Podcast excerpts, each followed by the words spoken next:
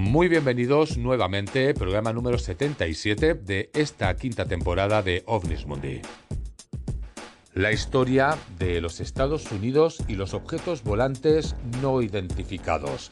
Hablaríamos de una historia donde comenzaríamos por David Gruch, que ya estuvimos hablando el lunes de esa parte, y después pues seguiríamos por otros testigos que antes que David Gruch ya habrían dicho o habrían expresado que el gobierno de los Estados Unidos ocultaba información sobre objetos volantes no identificados.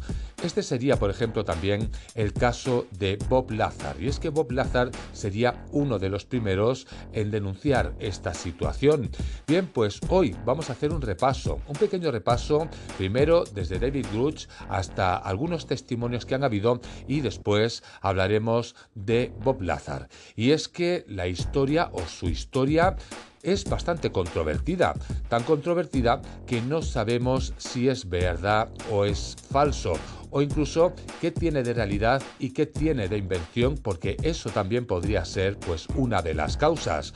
Con todo esto explicaremos un poquito su historia y después tendremos a Juan Carlos Plaza, escritor de la novela corta OVNI Redención, quien también nos va a aportar su granito de arena, porque aparte de escritor es más cosas, pero eso lo vais a averiguar en el programa de hoy. Pues con todo esto, la parte que sabemos, la parte que no sabemos y que nos van a explicar, con todo esto hablamos en el programa de hoy de la historia de Bob Lazar.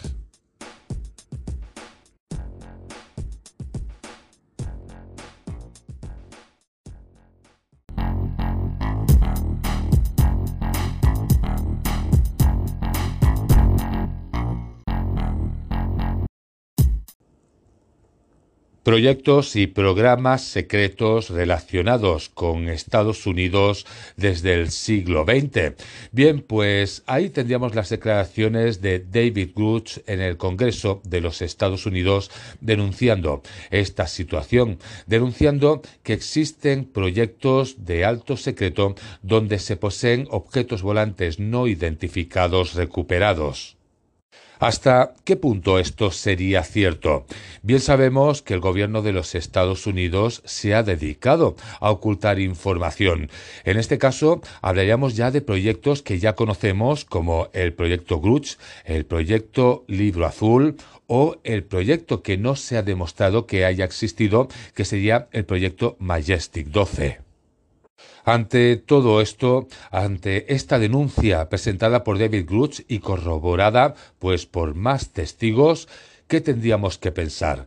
Es cierto que se están guardando objetos volantes no identificados en algún lugar remoto, en este caso se le llamaría el Área 51 o el Sector 4.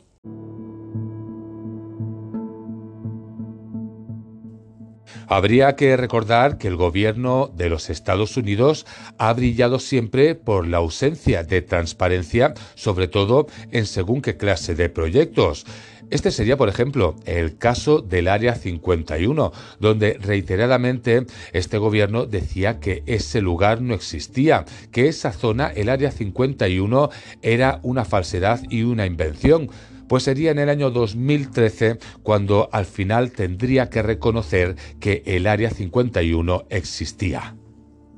Pero ¿Esto quiere decir que realmente existen ovnis almacenados en algún lugar o es simplemente una distracción para no decir qué es lo que están estudiando, qué clase de prototipos tienen o qué clase de proyectos ocultos están utilizando y que no quiere que se entere la ciudadanía de cuáles son pues esa clase de proyectos? Si recordamos hechos históricos a lo largo del siglo XX, uno de estos sería el que ocurrió en España en plena dictadura franquista, cuando un objeto, un objeto que no se conocía, se estrella en el mar. Poco tardarían los americanos en recoger aquel objeto y acabar reconociendo en un archivo que aparece 40 años después que este era un prototipo de la NASA. Pero si seguimos hablando de objetos extraños y prototipos de, que no se conocían, Podríamos irnos, por ejemplo, a una época en el que hubo pues un conflicto entre Gran Bretaña y los Estados Unidos. Y es que hablaríamos, por ejemplo, de la fotografía del OVNI de Calvin, una fotografía del 4 de agosto del año 1990. Cuando hablamos de este caso, cuando hablamos de este esta nave, este objeto que no se conocía, resulta que esta fotografía es de las más nítidas que se conocen. Pero no habría más, no habría más que mirar un poquito más hacia adelante o incluso en la misma época, porque si vamos a otros conflictos entre otros países, también hablaríamos de Bélgica, la oleada de ovnis que hubo del 29 de noviembre del año 1989 hasta el 31 de marzo del año 1990, donde a lo largo y ancho de Bélgica hubieron muchísimos testigos sobre este avistamiento.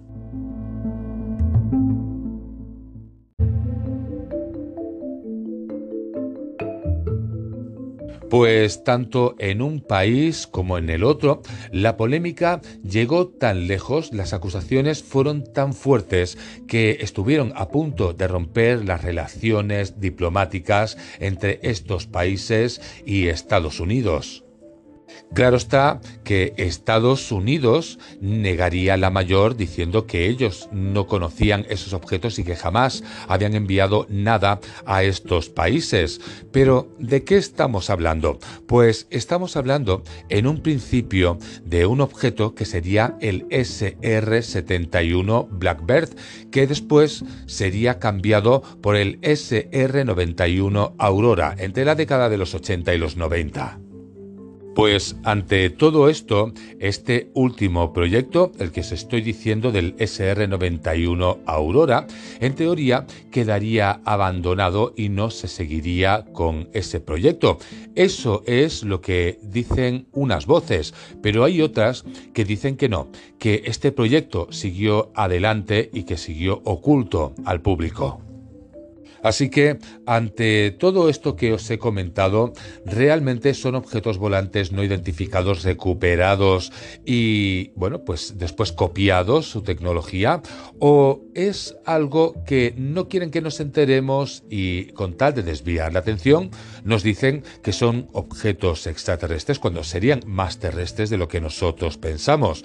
Bien, pues ahí estaría la cosa. David Gruch dice que no, que son objetos volantes no identificados que tienen en un hangar. Seguirían sus testigos, los cuales dicen que es verdad lo que dice David Gruch, pero ¿cuántos testigos más existen sobre esto que se está diciendo?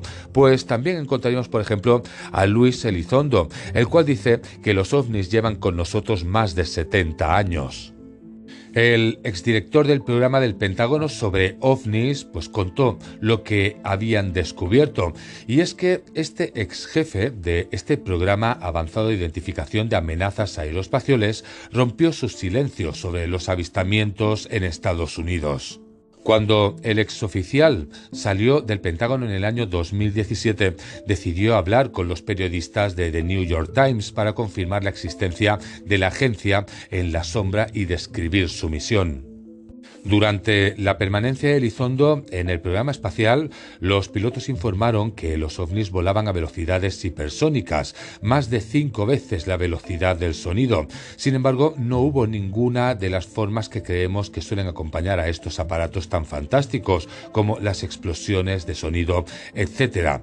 Además, estas maquinarias espaciales también se movían inesperadamente, viajando tan rápido que habrían experimentado fuerzas gravitacionales o fuerzas G que excedían con creces los límites de resistencia tanto para humanos como para aviones construidos por nosotros. Esto fue lo que explicaba Elizondo.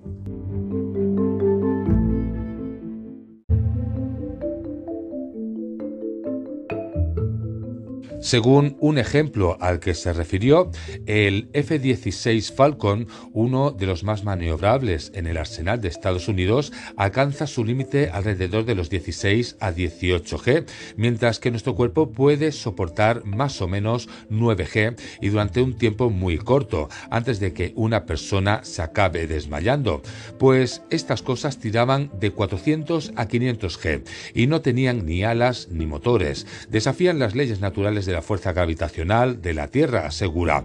Algunos de los avistamientos se resolvieron finalmente como drones aéreos o disparos de prueba de nuevos tipos de misiles que fueron vistos desde un ángulo inusual y aunque en muchos casos resulta que todavía provocan las explicaciones racionales, simplemente no hay pruebas suficientes para sugerir que son extraterrestres, pero ahí están. Pues ante esta historia y estas insinuaciones de Luis Elizondo, el gobierno se apresuraría a decir que esta persona no había estado trabajando para ellos hasta el año 2017.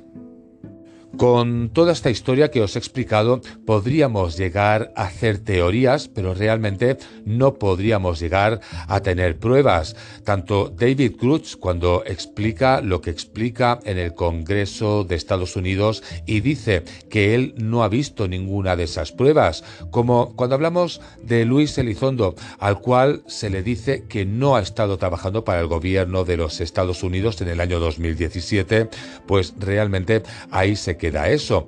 Pero cuando hablamos de todo esto, ¿cuántos testigos más habría antes que todo esto?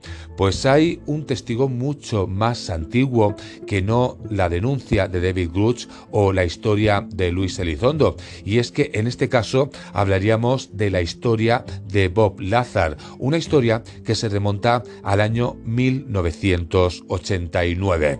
Pues con todo esto seguimos en la próxima parte del programa de hoy.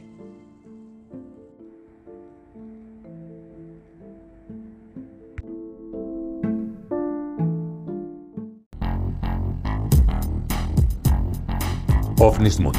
Todo lo relacionado con la ufología.